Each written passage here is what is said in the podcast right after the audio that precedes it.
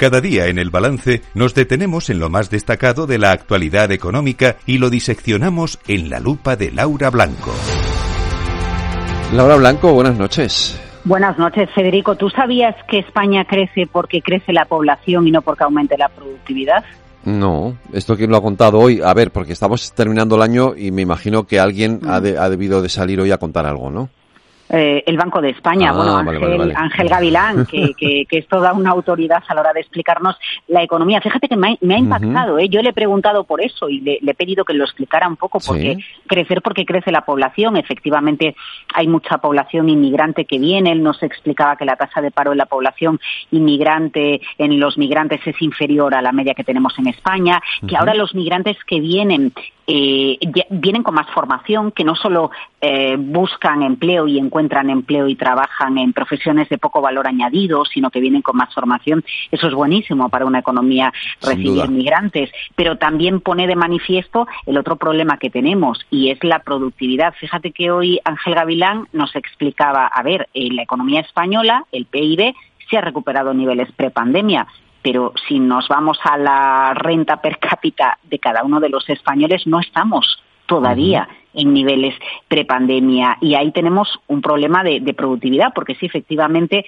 la economía ha subido pero es que ha subido una barbaridad también eh, la población. Fíjate yo me quedo con esto del Banco de España hoy hoy ha dado previsiones ha actualizado previsiones Ahora económicas contamos, sí. Vamos a crecer un poquito menos el año que viene, pero me interesan más este tipo de mensajes porque eh, hacen la fotografía realmente de dónde estamos. Y la otra foto que me interesa del Banco de España, mientras hablábamos con el Banco de España, eh, estaba presentando el gobierno y Yolanda Díaz eh, la reforma de desempleo.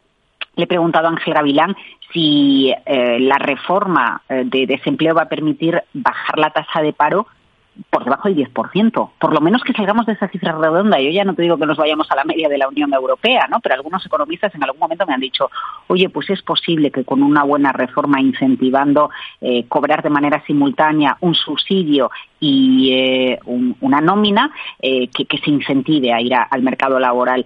Y yo he percibido por parte del Banco de España un tirón de orejas y reclamaba políticas activas también de empleo, activas formación, además de las pasivas, que es el cobro de subsidio, eh, más ambiciosas.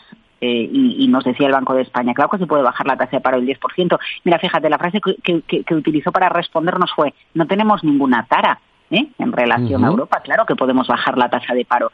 Lo que pasa es que eh, hace falta que, que hagamos mucho más. Hoy eh, yo lo he compartido en redes, el Banco de España ha recordado un gráfico de la OCDE del gasto que tienen los diferentes países europeos en políticas activas de empleo, las políticas de formación. Imagínate dónde está España.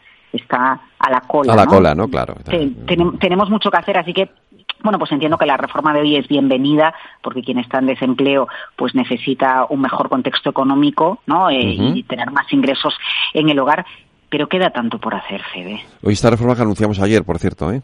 Mm, sí, sí, era la En que este te espacio, decía y la sí. que comentábamos que, que se estaba negociando y hasta altas horas de la noche y luego ultimándola por la mañana y además implicando a muchos ministerios, ¿no? El de Agricultura, el de Hacienda, Seguridad Social, Trabajo, Economía y bueno, pues con esa última reforma, lo dicho, eh, ya eh, se desbloquea la siguiente recepción de fondos europeos. Fíjate que además la noticia se produce no solo antes de Navidad, sino en un día en el que Carmen Artigas dice que nos sigue, que se vuelva la empresa Sí. privada. Yo creo que es una manera de dejarle protagonismo a Nadia Calviño, o mejor dicho, al siguiente ministro o ministra de Economía que venga, y no y no bueno pues solapar los anuncios acerca de lo que va a hacer cada uno no entiendo que está estudiado que hoy lo anuncia eh, la secretaria de Estado de, de Inteligencia Artificial para en las próximas horas próximos días saber no y que salgamos de dudas acerca de quién Sobre va a ser el quién va a ser el sustituto o sustituta de Nadia Claro. Calviño, Todo efectivamente. esto está esto es- estudiado, claro, desde el punto de vista de la comunicación. Sí, sí, evidentemente. Pues eh, Laura Blanco, ahí lo dejamos. Mañana más lupa aquí en el balance. Buenas noches, Federico. Buenas noches.